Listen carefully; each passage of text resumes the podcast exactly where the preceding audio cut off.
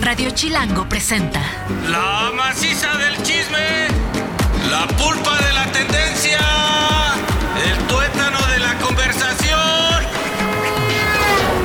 Jean Duverger y Pilinga 2 llegaron para preguntar ¿De qué hablas, Chilango? Mira tus ricos tamales oaxaqueños. ¿De qué hablas?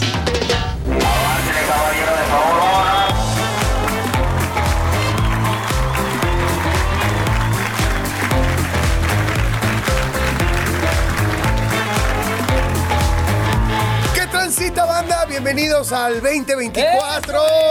Estamos en el futuro. Llegamos, llegamos, llegamos. Estamos, aquí andamos y con muchos ánimos. ¿Estás crudo?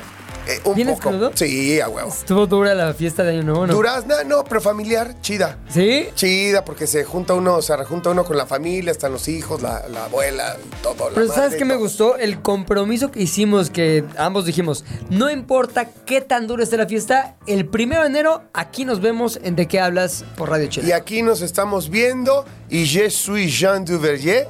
Ay, je suis Pilinga tú. Eh, somos muy internacionales. Es el Muy 2024 cabrón. que viene con nuevos bríos. Oye, qué chido, qué chido que ya estamos en el 2024, qué buena onda. Un año nuevo, un nuevo ciclo. Ya sé que todo mundo anda con el mismo chorizo, pero es la neta, es la neta, es un nuevo ciclo, es una nueva, pues siempre es una nueva oportunidad de hacer las cosas bien, de reír más, de hacer cosas más chidas, de ganar más varo, de hacer feliz a más gente y de ser feliz uno, güey. Yo sí, la neta, siento, digo, no sé, a mí, dime místico, dime loco, dime soñador. Te digo. Pero yo sí siento que este año nos va a ir muy bien. güey. O sea, en muchas cosas sí. en la vida, en todo. Siento Sí, que yo- este año viene cargado de cosas buenas. Perrón, ¿sabes qué? Siento que después de todo lo de mm, eh, la, la pandemia, el 2023, que fue el primer año oficial ya sin pandemia, neta, después del, de cuando nos explotó en las manos en el 2020, Sí. me parece que el 2023 fue un filtro como... co- Como que íbamos a sobrevivir, y esto es todo metafórico, ¿no? Sí. Sobrevivir es o, o ya te acabó de cargar la chingada en alguna chamba, en algún oficio o algo, y ya vas a, a borrón y cuenta nueva. Pero para quienes siguen, seguimos en la, en, tu- en la misma industria en la que estás y sobreviviste a momentos complicados y tal, ya. Ese fue el filtro, el 2023, de sobrevivir. Y ahora sí, 2024 es momento de romperla. ¡2024! ¡Feliz año nuevo a todos los que nos escuchan aquí en De qué hablas! Y hoy también vamos a hacer un pequeño recuentito. Sí, recuentitos super chipocles, hablando de estos filtros y de gente que la hizo y la hizo en grande, pero en el mundo de la música. ¿Te gusta? Vamos a darle. Venga. Toda historia tiene dos versiones o tres, contando la nuestra. Hoy hay chismecito. ¿De qué hablas, Chilango? Primer chismecito. Bueno, este. Febrero, el Super Bowl. Tú eres gran fanático de la parte de deporte, yo soy gran fanático de la parte de lo que causa el Super Bowl en el, entre- el entretenimiento, la cultura pop. Y este año 2023 que se acaba de ir, pues nos dio el regreso de Rihanna al Super Bowl. Mucha gente comentó, como siempre, el medio tiempo del Super Bowl. A mí me pareció que el show de Rihanna estuvo espectacular. Las decisiones, ¿cómo se dice? Las opiniones estaban divididas. Algunos decían, "Es, me quedó de ver. La típica me quedó de ver. Sí. Bueno, primero que nada, nada más déjame decirte que fue eh, todo un suceso que Rihanna regresara a tener relaciones con la NFL, puesto que ella apoyaba a Colin Kaepernick. Sí. Colin Kaepernick es un exjugador de la NFL, un coreback que estuvo en los 49ers, que fue quien osó hincarse por eh, eh, eh, durante el himno nacional de los Estados Unidos, previo a un partido, en protesta por la brutalidad policíaca en contra de la gente de raza negra. Y ella ¿no? lo apoyaba. Y eh, eh, bueno, un montón de jugadores lo apoyaron, se hizo todo un merequetengue. En aquel entonces era presidente Donald Trump. Para no hacerte el cuento largo, banearon a Colin Kaepernick. Incluso Colin Kaepernick demandó a la NFL y la NFL le pagó. Y le dijo, ahí está tu varo. No, querer- no, pero sobre todo no querían más broncas con la política. Ya. Ellos, la NFL decidió eh, eh, limpiar la casa en el sentido político y dijo, a ver, señores, aquí no es una arena para manifestarse, eh, se puede entender bien y mal, pero por toda esta situación, Rihanna declaró que estaba, que no iba a estar en el Super Bowl. O sea, que no iba a tener relaciones con la NFL y eso pasaron muchos años. Y ahora, bueno, volvió y por eso era también así súper... Neta Rihanna en el Super Bowl, pues sí, así fue. Y también tenía seis años de no estar en, el, en la industria de manera directa porque tuvo a dos hijos. Bueno, tuvo un, un hijo y después anunció o reveló durante la- el show del Super Bowl que estaba embarazada una segunda vez de su novio ASAP Rocky. Entonces, el show, como te decía, dividió opiniones. Muchos decían, no sé, me quedó de ver, estuvo medio de flojera, Rihanna no se movía. Pues estaba embarazada también de varios meses, está bien. Sin embargo, estarás de acuerdo conmigo que el show, en cuestión de producción y lo que visualmente consiguió fue espectacular. Eran, si ustedes recuerdan, las imágenes eran unas especies como de plataformas voladoras que estaban en realidad sostenidas por unos cables de acero, logrando como una sensación medio espacial, medio futurista. Como si estuvieran flotando. Totalmente. Eh, también había bailarines, bailarinas, este... Me parece que Rihanna acudió a, a muy pocos colores, recuerdo eso. ¿Rojos? Eh, Rojos, Ajá. exactamente, y blancos, o sea, la ropa muy blanca, eh, que, que reflejaban evidentemente el tema de las luces, las plataformas, que fue un show como minimalista. Y criticar a Rihanna cuando fue precioso, o sea, visualmente fue absolutamente hermoso. Ya me imagino lo que ha de haber sido haberlo visto en vivo. No tuve la oportunidad de estar ahí, pero en la televisión se veía maravilloso. Se veía increíble. Este, obviamente la calidad vocal de Rihanna. No sé si haya sido playback, seguramente. eh, en No, esos- sí cantó. Bueno, sí cantó, pero seguramente trae una Ah, base. unos apoyos, unos apoyos. apoyos, porque sabes que es muy complicado en eh, estos estadios y en estos escenarios que están hechos más para practicar el deporte que para hacer un concierto eh, eh, en ese evento en lo particular. Pero a mí me parece que la calidad vocal de Rihanna, la calidad coreográfica y lo que hizo embarazada y además la idea conceptual, me parece maravilloso. Es como si de repente te llega un, vas a una galería y el artista es minimalista y entonces ya no te gustó porque es minimalista, te Claro. falta color, te falta... Nah, ¿me entiendes? Y cantó sus éxitos Umbrella, por ejemplo, este que todo el mundo estaba esperando. ¿Cuáles va a cantar Rihanna? Cantó todas las que le gustan al al público, se las aventó.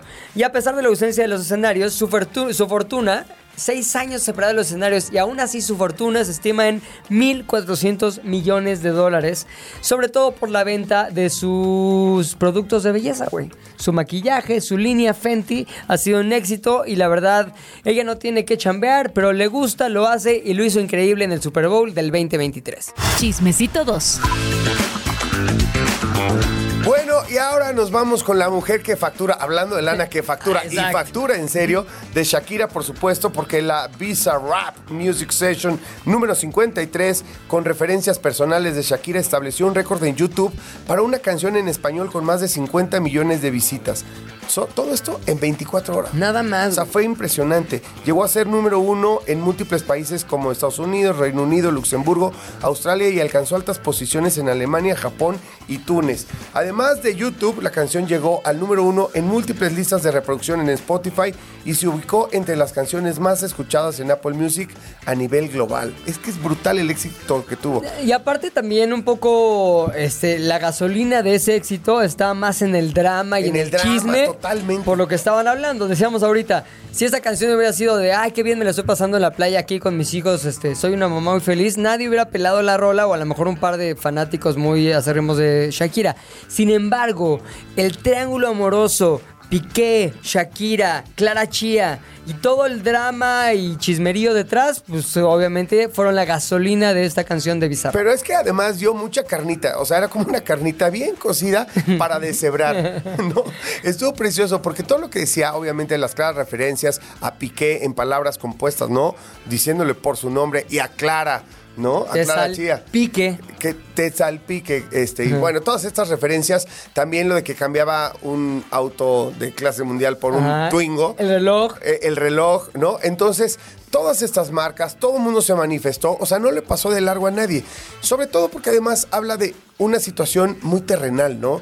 Que a, a todos, a mí no me ha pasado, pero... Pero te, te- pero que- te imaginas pero cómo se siente. Te imaginas, o sea, todos tenemos relaciones y de repente darte cuenta que tu pareja ya te está cambiando por otra y un poco a la mala y un poco antes de tiempo o antes de hacerlo de la manera correcta. Pero to- como que Shakira lo que hizo muy bien fue velar armas.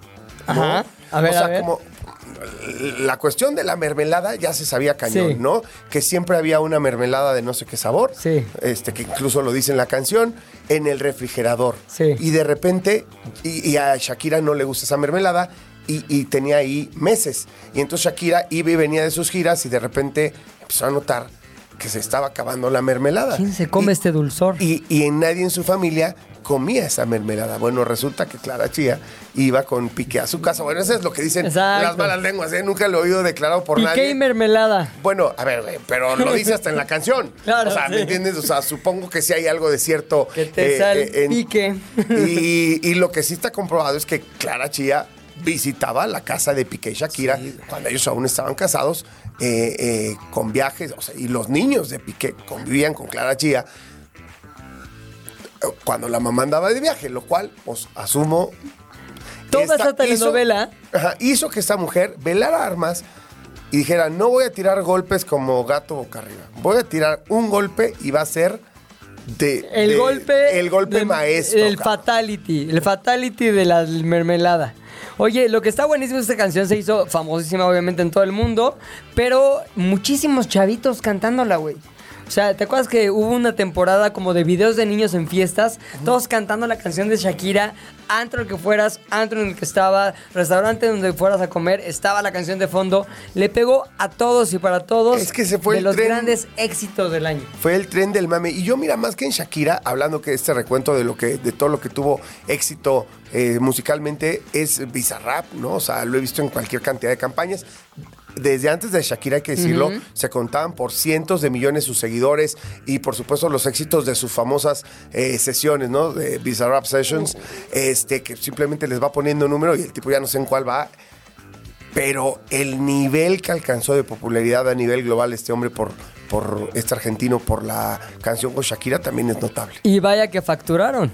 Chismecito número 3. Oye, a ver, ya hemos hablado hasta el cansancio de Bad Bunny, pero sí es uno de los personajes importantes del año. Este, sobre todo lo que pasó con Coachella y Bad Bunny en el 2023 fue súper relevante. Salió con el grupo Frontera. Ubicas al grupo Frontera. Perfectamente. ¿Te gusta la canción de Me queda un por ciento? Bueno, entonces yo tuve la oportunidad, como se dice de manera... El este, Grupo Frontera, perdón, además, Sí. ¿no también lo trajeron a- los trajeron al Zócalo? También el Zócalo. O sea, nuestro presidente hasta puso un video de ellos en la mañanera, ¿no? Estos chavos de Me queda un por ciento. Total que este puso la canción también, sí. Este, total que estos chavos acaba, o más bien parecía que estaba terminando el concierto de Bad Bunny Coachella, y en eso salen el grupo. Yo que no los conocía me quedé de ¿y estos chavos qué? Entonces empiezan a cantar como ocho canciones y ya después se les une nuevamente Bad Bunny y fue como un padrinazgo un poco, ¿sabes?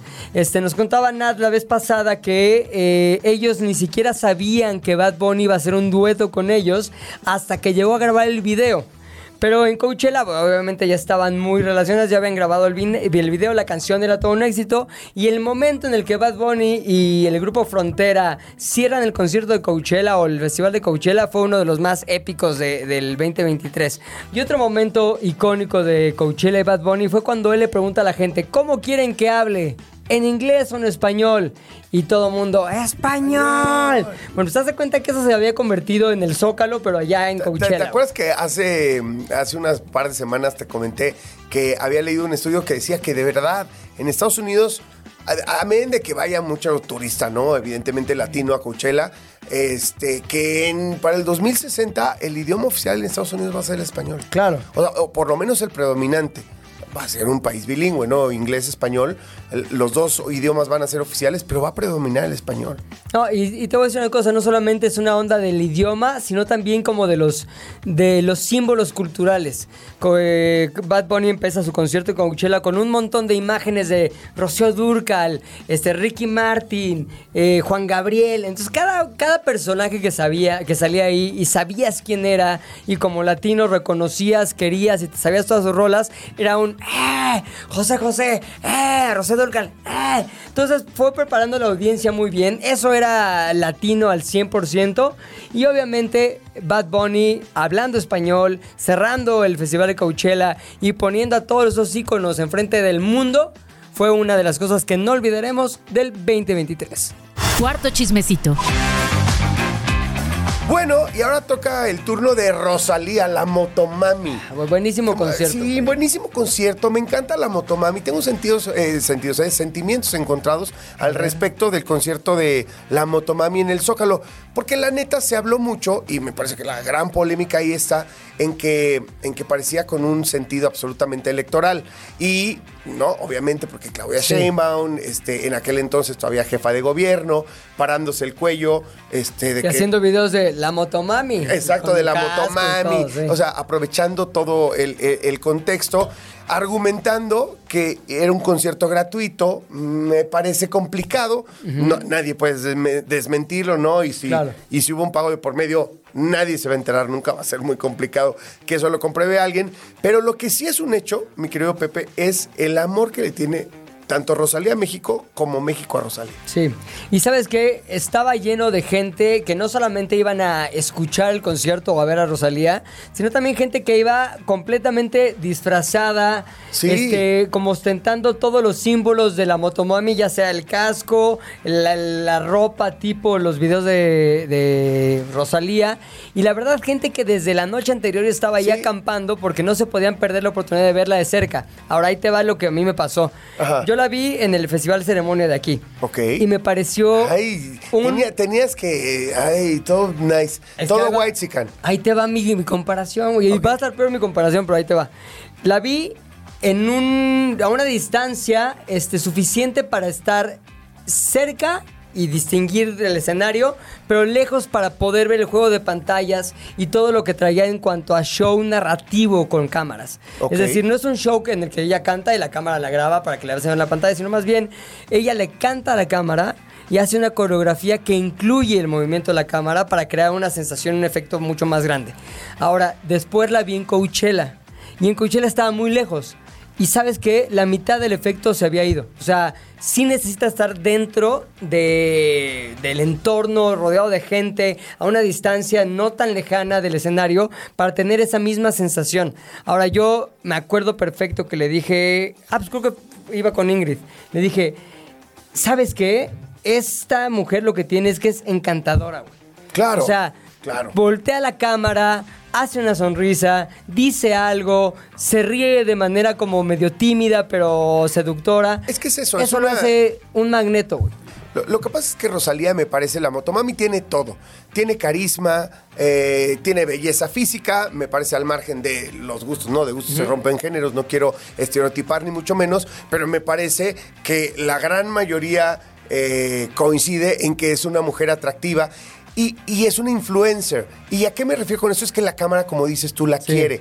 Y ella ha creado este show a manera de como si estuvieras viendo reels o historias en sus redes sociales. Eso es lo que creo. Yo nunca la he visto en vivo, pero me parece cómo actúa y sobre todo me ha llamado la atención el empeño que pone ella en, en las reuniones de muchos artistas. Ajá. Cuando a ella le toca cantar la entrega- las entregas de premios. Sí. Particularmente, mm, eh, desde mi punto de vista, las que yo le he visto, no hay nadie que se le acerque al, al show o a la propuesta visual que te lleva Rosalía. Ella lo entiende muy bien. Quiero, a ver, salvando todas las distancias, diferencias y demás, es como cuando en los MTV Awards o, co- o como cuando en los Grammys se presentaba Madonna o Michael Jackson. O sea, no importa qué hagas, o sea, está, sí. está difícil que alguien se les acerque. Me parece, a ver, insisto, guardando toda distancia para que nadie se me vaya a poner loco, por favor. No estoy comparando a Madonna con, con Rosalía, pero la verdad me parece que ahí va, o sea, por, por cómo preconcibe el cómo la ve la gente. Sí.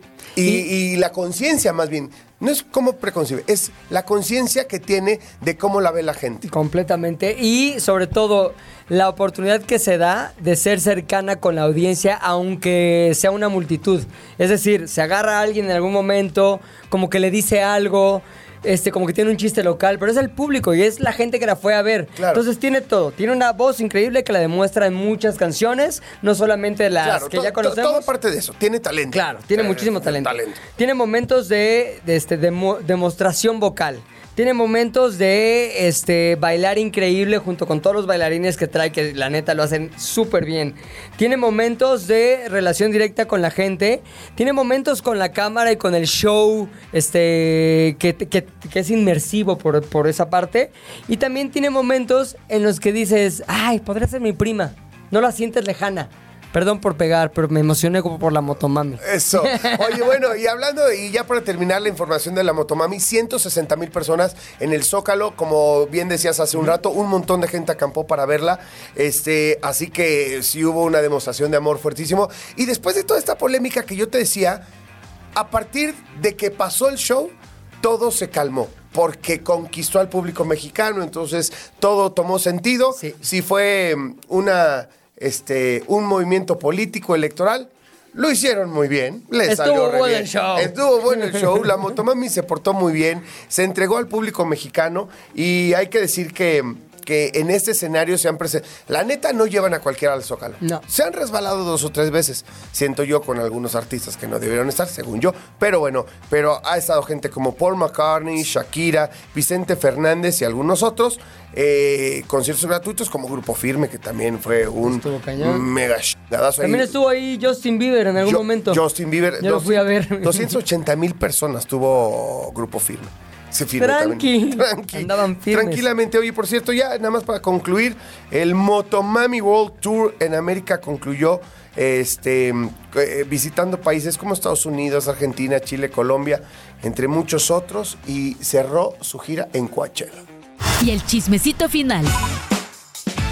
Y bueno, el año, definitivamente el año de la doble P, el peso a pluma. Sí, no podía faltar. No, no puede. Todo el año estuvimos hablando de él, por lo poquito que cubrimos con el programa, pero empezó con una colaboración con Natanael, Natanael Cano en enero del 2023.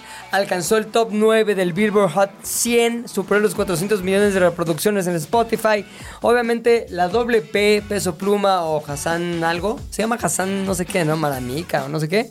Debutó en febrero en el número 32 del Hot 100 con AMG junto a Natalia y Gavito Ballesteros. Luego lanzó Por las Noches en solitario, ingresó al puesto 92 y después subió el- del 10 al 5 de la lista del Hot 100 también. Impresionante lo que logró con Ella Baila Sola, que se convirtió en el primer mexicano en llegar al número uno de la lista semanal del Spotify Global. O sea, en todo el mundo estaban escuchando a Peso Pluma y tuvo, nada más para que dimensiones el número, un billón de reproducciones en el streaming. O sea, de ese billón, para que me entiendan, ya, ya ahí investigamos. Ajá. Hicimos la cuenta con el punto 003 eh, centavos de dólar por reproducción. Solamente por ese billón de ella baila sola, eh, 3 millones de dólares en regalías. De nada, de estar ahí en su casa. Ya hice mi canción. Él estaba chupando y, y lo que sea. Eh, lo que- y le estaba cayendo esa lana. Él es de Zapopan, Jalisco. ¿Sabes cuántos años tiene, güey? Está bien chavito. 23. Tiene 23. Y ahí ya, y ahí, mira, pobre Paul, de 30 años. Ay, ¿qué estoy haciendo con mi vida? Pues sí, exactamente. Su nombre real es Hassan Emilio Cabán de Laija. Y su fama internacional empezó en el 2022. Voy a aceptar más datos sobre peso pluma porque me parece que los hombres quien curó estos momentos importantes del año se le pasó uno que para mí fue importantísimo que fue la visita de Paul McCartney en noviembre de este año al Foro Sol en su eh, ¿cómo se llama el tour? God Back Tour God Back Tour a los casi 82 años, güey. Se aventó un concierto de tres horas. Lo hizo espectacular.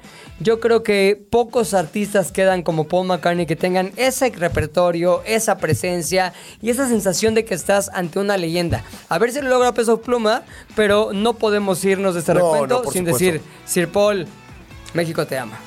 Bueno, y con esto mandamos a un corte comercial. Regresamos. Esto es el primero de enero del 2024. Pura inchi gozadera. Arre pues. Y al regresar vamos a tener a alguien que viene precisamente a decirnos qué va a pasar en el 2024. Va a haber lectura de cartas, va a haber esoterismo, va a haber mística. Y después, un poquito de la agenda con Luisa. ¿De qué hablas? Ya regresamos a ¿De qué hablas? ¿En qué estábamos? Jan y Pilinga 2 saben mucho, pero no todo. Por eso tuvimos que llamar a un especialista. ¿De qué hablas, Chilango? Estamos de regreso en el primer programa del 2024 de ¿De qué hablas? Y no podríamos empezar un año sin saber qué nos depara este año. Y como nosotros no tenemos ni poderes ni capacidad de conectarnos con el más allá, ni con cuestiones místicas o esotéricas, trajimos a quien sí, un especialista. ¿Sabes quién? The Gossip Witch. ¿Cómo estás, Wow. Gossip Witch? Hola, hola a todos. Lo que nos están viendo por YouTube, que espero sean muchos, no están viendo a la Gossip Witch. ¿Por qué? Porque tiene un halo de misterio. Ella se dedica a conectarse y se dedica a leer las cartas. Y ahorita nos va a contar un poquito más, pero su rostro permanece y permanecerá como un misterio. Exactamente, y me gusta, ¿eh? me gusta porque la verdad su energía es muy fuerte. Claro, muy fuerte, que así que, cuidar al público. se la tienen que imaginar nada más. Solo nosotros podemos verla. Oye, Gossip Witch, ¿hoy qué, qué vamos a hacer? O sea, empezando un ciclo como este nuevo año, ¿qué deberíamos hacer o qué nos recomiendas hacer para hacerlo de la manera correcta? Bueno, de entrada me gustaría decirles como cuál es el, el arcano que va a regir tu año o del año 2024, porque esto te va a permitir como tener las herramientas de saber qué oportunidades puedes aprovechar, o sea, qué, por- qué oportunidades están disponibles y qué energía es la que te puede permitir avanzar en este año lo más posible. ¿Qué es un arcano? Ah, ok. El tarot se divide en 78 cartas, o sea, 22 cartas son arcanos mayores. A mí como me lo explicaron en algún momento es como el tarot es un cuento, o sea, mucha gente cree que el tarot es algo como místico y gallos negros y cosas así, es como no, ni al caso, o sea, el tarot es un método, o sea, el tarot es una herramienta nada más eh, que te permite, hay gente que aquí hay como un debate porque hay gente que dice que el tarot es evolutivo y terapéutico, pero la gente, para mi punto de vista, que dice eso es gente que no conoce su herramienta, porque el tarot es predictivo también. O sea, sí, te ayuda Wow. como que a, a, pues no sé, o sea, te ayuda a ver cosas que a lo mejor no estás viendo en el momento y por eso es un poco terapéutico. A ver, pero yo podría conocer la técnica o la historia acerca de la herramienta del tarot, pero si yo no tengo la fuerza, la energía, la visión, sobre todo, que supongo tú tienes, pues yo, yo no podría leer el tarot, ¿no? No, claro que puedes. O sea, ese es como el tema aquí, que la gente dice que no, es que yo tengo un tercer ojo. No, o sea, yo soy una persona normal que aprendí aprendiste? este método, pero sí se mezcla con intuición. O sea, cuando estoy leyendo yo las cartas y de repente veo una carta y me dice esto va enfocado a esto, porque las cartas tienen diferentes significados. O sea, no es que solo sea un significado, son muchos. O sea, hay cartas que les decimos como de, por ejemplo, la carta de, del mago, ¿no? O sea, la carta del mago es una carta que te ayuda a manifestar, es una parte creativa y todo, pero también la carta del mago para mí en una lectura puede representar a un doctor. Entonces, Ah, ¿En serio? ¿Y de cómo repente- decides si es un doctor o eso alguien que te ayuda Ahí a es donde manifestar? se mezcla con la intuición, porque es como de yo te estoy leyendo y te digo como de, trabajas con un doctor y tú dices, oh, wow. Claro. sí, es cierto. ¿Cómo? Pero es como, o sea, es porque la carta me lo está diciendo y aparte también es la intuición. Si no, trabajo de botarga de doctor Simi. Por eso se parecen. Oye, una cosa importante. Entonces, sí hay posibilidad de aprender la herramienta, pero también la intuición juega un papel y ahí sí es, o lo tienes o no lo tienes, ¿cierto? Sí, o sea, todos tenemos intuición. De hecho, es como de tú llegas a un lugar y a veces hay gente que no te vibra. O sea, y es como, pues no me vibra esta persona. Sí, y a eso le llamas la intuición. O sea, eso es la intuición, pero la gente le llama de otra forma. O sea, esto de que se te pone la piel chinita, o sea, todas estas cosas que nos pasan y que sentimos, pero que no sabemos qué es, es como la magia. O sea, yo así lo veo, que es como esta magia. Y regresando a tu pregunta, ¿por qué me extendí? Los arcanos son 22 arcanos. Y a mí como me lo explicaron es como el tarot es un cuento. Entonces podríamos decir que los arcanos son los protagonistas y los arcanos menores, que son la- las otras cartas, que son los palos de los bastos, las copas, eh, las espadas y hay uno que siempre se me olvida, pero todos estos son este como los detalles, o sea, son los detalles que te cuentan la historia. Oye, a ver, ¿y cómo sabemos qué arcano va a regir nuestro año? Aquí viene una mezcla de numerología, por ejemplo, eh, ¿cuándo cumples años, Pepe? El 6 de junio. Ok, el 6 de junio. Aquí sumaríamos 6 más 6 da 12, más el, el, año- el número de este año es 8, entonces 12 más 8 sería 20. Tu, tu número es el 2, entonces tu arcano sería la sacerdotisa. ¿Y ¿Eso es bueno o es malo? Ay. Es bueno, es Ah. bueno, o sea, Solo, solo hay uno que a mí en lo personal no me encanta, pero ¿Cuál que es es? el Dime. 9, es el año No, no, 9. no digas. tengo, tengo mucho miedo, tengo, mucho miedo. Tengo muchísimo miedo de hacer mi cuenta, se lo voy a decir. No, no, no, pero a ver, ¿cuándo es tu...? A ver, No, no, primero la voy a hacer yo solito. La voy a hacer Sí, yo a ver, solito, hazla, no me hazla. estoy molestando. Y mientras cuéntame por qué no te gusta el 9. El Mientras nueve- tú haces tu cuenta, a ver. No, cerca a la bala, creo. Ah. Cerquísima a la bala. Porque fíjate, soy del 5 de abril. Ajá. Eh, eh, 5 de abril es eh, 05, 04, es Claro, 9, ajá. Eh, más 8, Ajá. ¿no? 17. Sí, sí, sí. sí. eh, sería el 8. Es- ¿No eres sumas? ocho, Soy sí. 8. ¡Oh! ¡Cerca Y la de! Y de hecho está súper padre porque el 8 es la vibración del año en general. O sea, el 2024 trae vibración 8, que es el arcano de la Sí, fuerza. Y, digo tú también. cosa, y es de, de mis números así de la suerte cañón, el 8. Sí, el 8 es un número poderoso y el arcano del 8 es el arcano de la fuerza, que por aquí debe de estar en algún lugar de mis cartas. Del puritito Power. Pero Oye, es- mientras encuentras el arcano del 8, ¿por qué el 9 no te gusta? ¿Por qué todos ese no? El 9 no me gusta porque, o sea, la carta sí me gusta, pero el año no me gusta porque es una... eh, el, el 9 es la carta del ermitaño. Sí. Y esto te habla de cerrar ciclos. O sea, eh, las personas cuando están en su año 9 normalmente es como de cerrar ciclos. Y si no lo cierras a la buena, lo cierras a la mala. Ay, Entonces- Eso no fuerte. Eso ciclo. fuerte. ¿Lo cierras o lo cierras, mano? Ya te la sabes. ¿Lo cierras o te lo cierro, brother? ¿Cómo ves? Entonces es como complicado porque normalmente hay muchas pérdidas. No es un buen año para iniciar proyectos, no es un buen año para iniciar relaciones. O sea, si tú ini- inicias una relación en un año 9, probablemente no va a funcionar. Ay, perdón, Güey, rápido. hay- hay que hacer lana Sí, este año porque el próximo año va a ser nueve, güey. Ah, para ti. Eh, No, no, no, no, pero es pa' todos. personal. Ah, pa' Pa- todos. pa' todos. Ya. Pero de entrada para todos porque va a ser Claro, nueve. año nueve, Año sí, nueve, año porque nueve. va a ser el 2025. Sí. ¿No? Y este, y pues para mí sí va a ser nueve a huevo. Oye, el 2023, ¿qué fue para mí? Para ti fue un año uno, es un año bueno, pero aquí también influye que, ah, o sea, si tú, Un por ejemplo, raro, en- es, un, es un año curioso porque es como el mago te da el poder de manifestar todo lo que tú quieras, ¿no? Pero cuidado con lo que deseas, porque hay cosas que a lo mejor tú quieres que pasen y no pasan, pero es porque no es lo que es, conveniente para ti. Entonces tienes como esta ventaja. También, o sea, si tú ves la carta del mago, es una carta que tiene todos los, todos los paros, pa- todos los palos, tiene eh, pentáculos, copas, bastos, o sea, espadas, entonces es como que tienes todas las herramientas para empezar nuevos proyectos. Y es una muy buena carta, o sea, es un muy buen año para iniciar, pero la carta del 1, o sea, bueno, más bien el año 1 es como que si tú no cerraste cosas en el año 9, se arrastran al año 1, que es tu carta del mago. Entonces es eso como que el pasó. ermitaño y el 1 Unas se van arrastradas, mezclando. Fue, fue justo Hay unas arrastradas O sea, venías de año 9, supongo, ¿no? Ajá, O sea, exacto. el 2023 el fue año... No, 2022 fue año 9. Y, Sí, ¿no? 20, no, 2022 fue año 6. Para mí. Para él. Ah, para ti sí fue año 9. Sí, no, sí fue muy, año, Ay, ay, muy güey, nueve ese muy año. nueve güey. ese año. Cerrar cosas y no las cerraste. No las cerré y me ese año las tuviste tantito. que arrastrar. Sí, y güey. yo vine a meterte una pinche Sí, güey. sacudida, güey, para que empezaras Y nuevas empezamos cosas. porque empezamos... ¿De qué hablas, ¿De güey? qué hablas? ¡Ay, mamá! Y es bueno porque, eh, o sea, como empezaste este proyecto en este año, es muy bueno porque seguramente va a dar muchos frutos. Y para tu año 2 ya va a venir remasterizado con Sí, la. y también empezó proyectos del sacerdotisa. corazón y todo. Entonces, Entonces es muy bueno. Que se van a acabar por, por así amacizar, pero sabroso. chinga. Entonces, Entonces, entonces íbamos. 2024, Arcano del Señor es el 8 y el mío es el... La la sacerdotisa. sacerdotisa. ¿Cómo quieres empezar?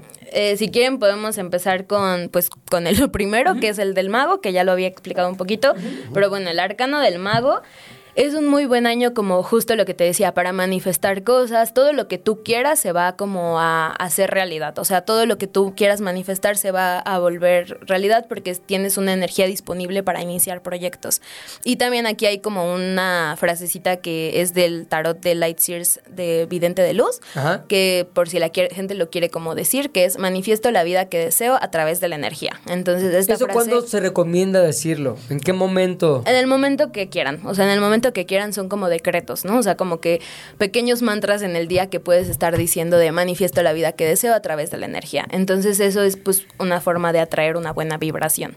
Espérate, año. Paul. A ver, nosotros el momento más místico del programa y Sí, Paul, sí. tres minutos. Nel, espérame tantito. Déjame en paz. No, no, Déjame en paz. Seguro él ya se sumó y es nueve y no quiere. Sí. Y está triste y Está arrastrando Está tristezas. Bueno, y quiere cerrar esto. Eh, luego, la carta de la sacerdotisa, Ajá. que es tu año 2, Sí. pero en el tarot es la carta de la sacerdotista, es un año de maestría, o sea, es un año en donde vas a aprender muchas cosas, o sea, es un año que eh, este año puedes aprender muchas cosas para redireccionar todo lo que realmente quieres en tu vida, o sea, como que también la carta de la sacerdotisa decimos nosotros que es como una, es una bruja y es algo como muy intuitivo, entonces te tienes que dejar llevar como por tu intuición y tomar decisiones desde tu intuición. Ok. Es esto. Y la frasecita es la fe está en mi corazón intuitivo y tengo las responsabilidades que busco. Entonces, después vamos con el año 3, que el año 3 es la emperatriz. La emperatriz es un año de creatividad, es un año donde también la gente que quiere quedar embarazada, las personas que quieren quedar embarazadas, Ajá. es muy, muy útil para, es, para esto. Si eres tres. Si eres, ajá, si tu año es Andas tres. fértil. Está Háganse súper fértil. Y hagan su Exacto. tarea, chavos. Pero si no, pues cuídense porque, porque lo porque sí puede pasar. No, Entonces, y también se puede interpretar como receptivo para muchas cosas, ¿no? También para emprender proyectos y cosas. Sí. O sea, te puedes poner creativo, puedes Sí, sí. ¿no? ayudar a que nazcan nuevas cosas. que nazcan cosas padres, exacto. Y luego la carta del emperador, la carta del emperador es el número 4. Entonces el número 4 es un año, pues no feo, pero es un año donde trabajas mucho, o sea, es como se podría decir la carta del jefe. Es un año donde trabajas mucho y a lo mejor tienes poca remuneración, pero después vendrá, o sea, después vendrá su, su remuneración. Ok. Después tenemos la carta del, del sumo sacerdote. Esta carta te dice que tienes que cambiar sí o sí estructuras, que es lo que decía hace ratito, que es por la buena o por la mala. Entonces vienen cambios de, o sea, vienen cambios muy abruptos. Es bueno para viajes, pero también con viajes me refiero a viajes así tal cual o un viaje espiritual, o sea, de decir necesito eh, hacer una introspección conmigo mismo. Un peyotazo. Algo así. Unos ayahuascazo, mano, para entenderte y descubrirte en lo más profundo de tu ser. el año 6, el año 6 es la carta de los enamorados, literal, es bueno para relaciones y todo esto, pero también es un año donde se tienen que tomar decisiones. Entonces es un año donde pueden, o sea, lo- los que no están viendo es una carta donde están dos personas y está un ángel como que viéndolos, ¿no? Literal es como, si se lo pueden imaginar así, como Adán y Eva. Entonces es un año de tentaciones, pero también es un año de muchas decisiones que tomar en cuanto a relaciones de pareja, familia, amigos. Venga. Es el 6. Exacto. El año 7, las personas que tienen año 7 tienen la carta del carro. La carta del carro es una carta muy padre porque es como de, es un año de logros, o sea, es un año en donde tú vas a, a lograr todo lo que quieras cumplir y vienen muchas mudanzas y movimientos y todo y es buen movimiento para Ese fue mi año pasado. independizarte. O sea, el- mi 23, 2023 23. fue el 7. Siete. Y sí coincide con algo del... Pues sí, sí, fue un año de crecimiento post, este, no sé, venía de un año sombrío, raro. Sí, es un año que te hace avanzar a Eh, fuerza. exacto, el 2022 fue muy, muy raro. Y fue para adelante, sí, sí, sí. Y bueno, ahora viene el año de la fuerza, que este, independientemente que es un año Es el personal, exacto, El es el Yan. 8, el de Yan, también es el año que va a regir a todos, o sea, que nos va a regir a todos. Es un año en donde tienes que controlar tus impulsos, porque aunque es bueno para la riqueza, puede ser que de repente digas, sí, voy a invertir en esto, y es como, no, tranquilo, o sea, tienes que controlar esto, o sea, no puedes despilfarrar todo. Ya sé, es que Exacto. sí, nomás veo varo y me quiero, ¿en qué me lo gasto? güey? O sea, es como de, sí usa esa fuerza, pero convierte como, justo como tiene la carta un león, convierte ese le- león en tu aliado para que sea también como este poder, o sea, como una forma de empoderamiento. Y por último está el ermitaño, que ya platicábamos de él, que las personas que tienen el año del ermitaño es un año de introspección, no se recomienda iniciar relaciones porque sí es como ver hacia adentro, o sea, es un año donde tienes que reflexionar qué es lo que quieres cambiar para que después puedas ver, la carta del ermitaño tiene como una linternita, o sea, bueno, como una lucecita, es como para que puedas ver la luz que realmente hay en ti. Oye, pues gracias por, por tú ayudarnos a ver la luz y entender un poquito desde el punto de vista del tarot eh, lo que nos espera, Claro. qué años somos. Ahí todo el mundo saque sus cálculos, arme un poquito de la estructura con lo que nos acaban de decir y pues nada, chido. Y también puede la gente preguntarte de manera directa en dónde te buscamos Gossip Witch. Es en mi Instagram, es de gossip.witch. Es ahí un logo moradito que se parece. ¿Y ahí que son preguntas o también das sesiones en- acá en corto? Leo, ¿Cómo está la leo por WhatsApp, o sea, por audios de WhatsApp, así Ajá. que ni siquiera se tienen que trasladar. Es como me mandan sus preguntas, leo por WhatsApp y es muy sencillo. La energía es la misma y fluye igual. Ay, qué chido. Pues muchas gracias. Gracias a Gracias, ustedes. Bye. ¿De qué estás hablando, Chilango? Bueno, enero está de flojera, dicen muchos. Enero no trae nada, enero es recuperarse. Pero hay alguien que trae una historia diferente en la mente. Ella es Luisa y es experta en la agenda de la Ciudad de México. Y nos viene, Luisa, a decir todo lo que sí hay por hacer. Bienvenida, ¿de hablas? El primer programa del 2024. Gracias, gracias por invitarme. La verdad es que sí, justo luego, pues sí, es muy común escuchar que la gente está fastidiada, está en su casa, todavía sigue en pijama. De hecho, este, Sí. hicieron que nos, que nos pusiéramos ropa hoy porque Qué bien, deberíamos ¿eh? estar Yo en pensé que no ibas a llegar. La verdad se es que me costó. que me crudona. costó. Yo estaba entre. No cruda, yo no tomo. Se, se dice, no, se dice que sí se bebió ayer. Se dice Poco. que esta voz es, es todo menos este cruda. Exacto, no. Es de gritar ¡Feliz año! No fue de eso, no fue de eso. Este, pero bueno, de hecho, bueno, justo de lo que vamos a hablar hoy es de cosas que sí van a pasar en enero. Como ustedes saben, la Ciudad de México pues siempre está viva. Y es algo que además aquí en Radio Chilango nos gusta como estar promoviendo, eh, que la gente sepa que esta ciudad es súper atractiva precisamente por eso, porque siempre hay algo que hacer. Y enero no es excepción y el primero de enero tampoco es Ah, excepción. Y, y para todos los gustos. Pero a ver, primero de enero, ¿qué hay en la ciudad? ¡Qué exagerados! Primero, la verdad es que las, las, las cosillas que les traigo hoy para, bueno, para hablar de enero, las tres apelan bastante a la nostalgia Ajá. desde diferentes lugares. La primera, que es hoy, eh, todavía están a tiempo, si ahorita están escuchando, de lanzarse por boletos para ir a ver el Sinfónico de Queen. Es, Ole. va a haber un Sinfónico de Queen. eh, esto es parte de un ciclo que se llama Trilogía del Rock Volumen 1, eh, que están organizando con la Sinfónica eh, y bueno, está súper cool porque bueno, ya en diciembre hicieron un, un- un homenaje a los Beatles, hicieron un homenaje a Guns N' Roses y hoy le toca a Queen. Es en la sala Silvestre Revueltas en el Centro Cultural Yolino Litzin. Es a las 6 de la tarde. En Y tres horitas, Es sí en tres horitas. Yo creo que todavía hay tiempo. Y no es Eh, como que andemos ocupadísimos hoy, primero de enero. O, Yo o digo- que digas, no llego por el tráfico. Claro. no. Yo creo que es, no hay pretexto. Yo creo que Exacto. es Queen, es una bandota, yo creo que es la sinfónica, creo que es calidad garantizada, es una buena zona, la verdad es que eh, la sala está muy, muy, muy fregona, entonces... Sí, quiero decir algo, pero a ver si no me matan. Especial ¿Qué? empezando A ver. por ti. Que de los homenajes que mencionas, me parece que el más nutrido en términos musicales, complejidad estructural en- de música, en cuanto a su música, me parece que el que más vale la pena es el de Queen. No le quiero quitar nada a los Beatles. No te vuelvas loco, güey. No te vuelvas loco. Me parece que los Beatles es. un- bueno, ya no voy a decir nada porque me estás viendo No, con una no, no, Pero se de entiende. Se entiende la idea, ¿eh? No, se entiende sí, la idea, porque los Beatles es todo, Sí. ¿no? Los Beatles es mucho sus letras, sus- el- La el- historia, la historia, el el timing, pero la estructura musical de lo de Queen, hoy, antes, Sí. hace 500 años, dentro de 200, es como, wow. ¿Cuál es tu wow, rola favorita de Queen? Este, pues, yo creo que Rapsodia Bohemia, justamente Sí. por esa complejidad, este, es, es- Y ahora como, güey, ¿qué imagínatelo. estaba pensando cuando le escribió, cuando lo compuso? Digo, medio tenemos ahí señales por lo que pasó en la, en la película, pero la sensibilidad de este hombre es brutal. ¿Y la tuya, Luisa? Eh, yo creo que también Bohemian Rhapsody. Sí, Sí. a mí era mi favorita. Y Kind Sí, of. Magic, me gusta mucho. Me pone de muy buen humor. Magic. Desde que. ¿Te acuerdas de ese concierto tributo a Freddie Mercury del 92? Después de que murió, hacen este tributo en Wembley, increíble.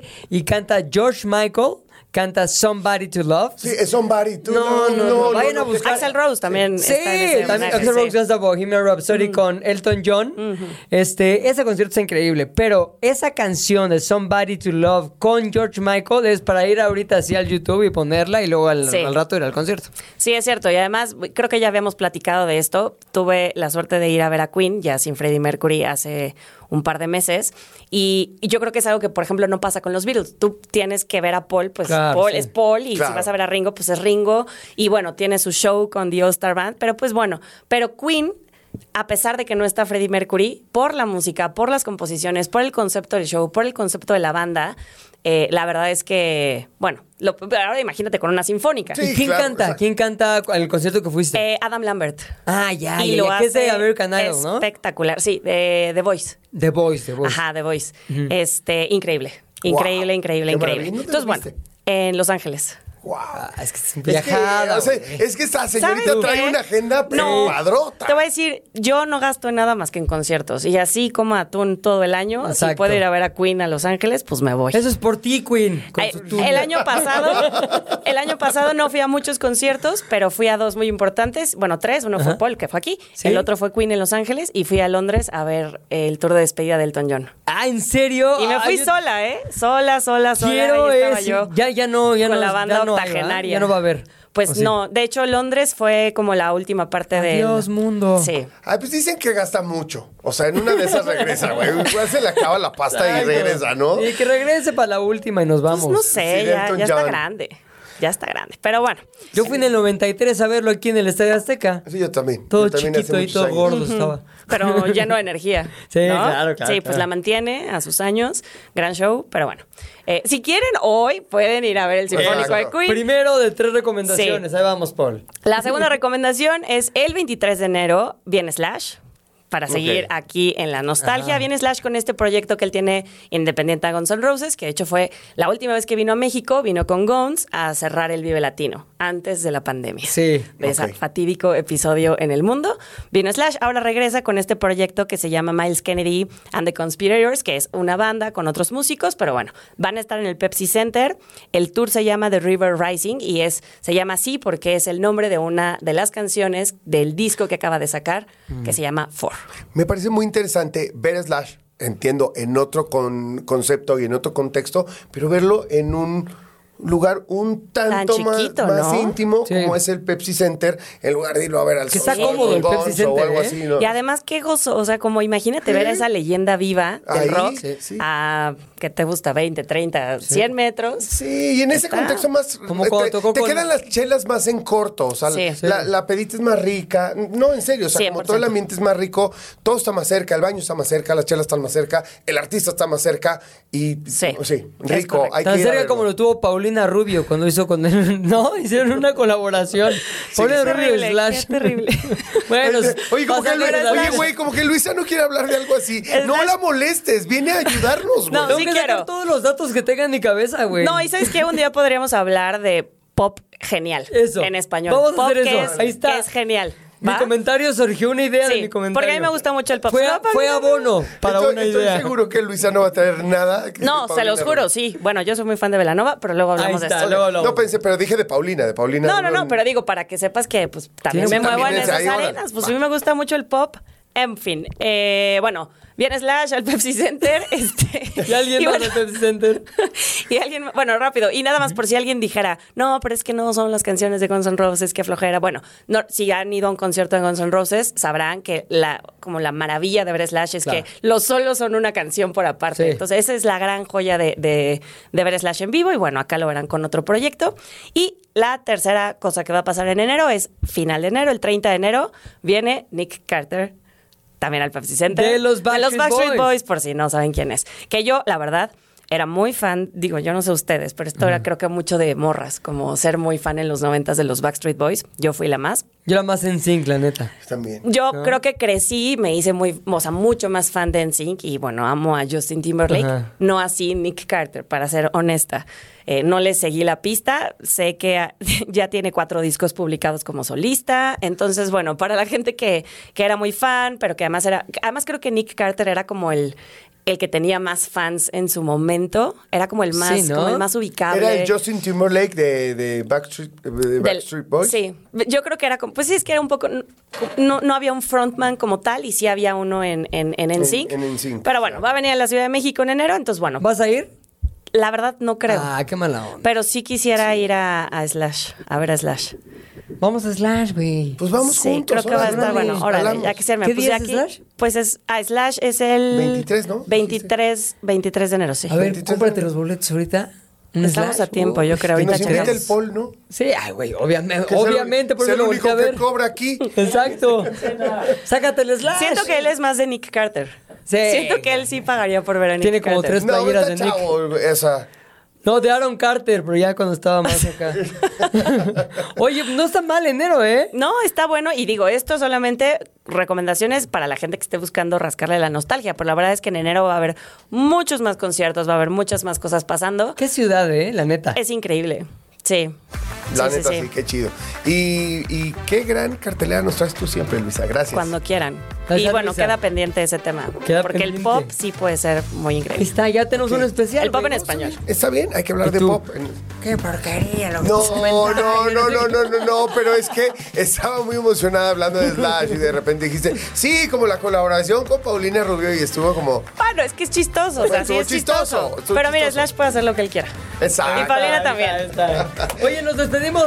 Primer programa salió bien desde mi parecer. Desde mi punto de vista salió poca madre. Perdón. Y lo que no haya salido bien es culpa de Paul. Gracias. Se terminó la plática por hoy, pero nos escuchamos mañana, a la misma hora. ¿De qué hablas, Chilango? Radio Chilango, la radio que... Viene, viene, ¿eh?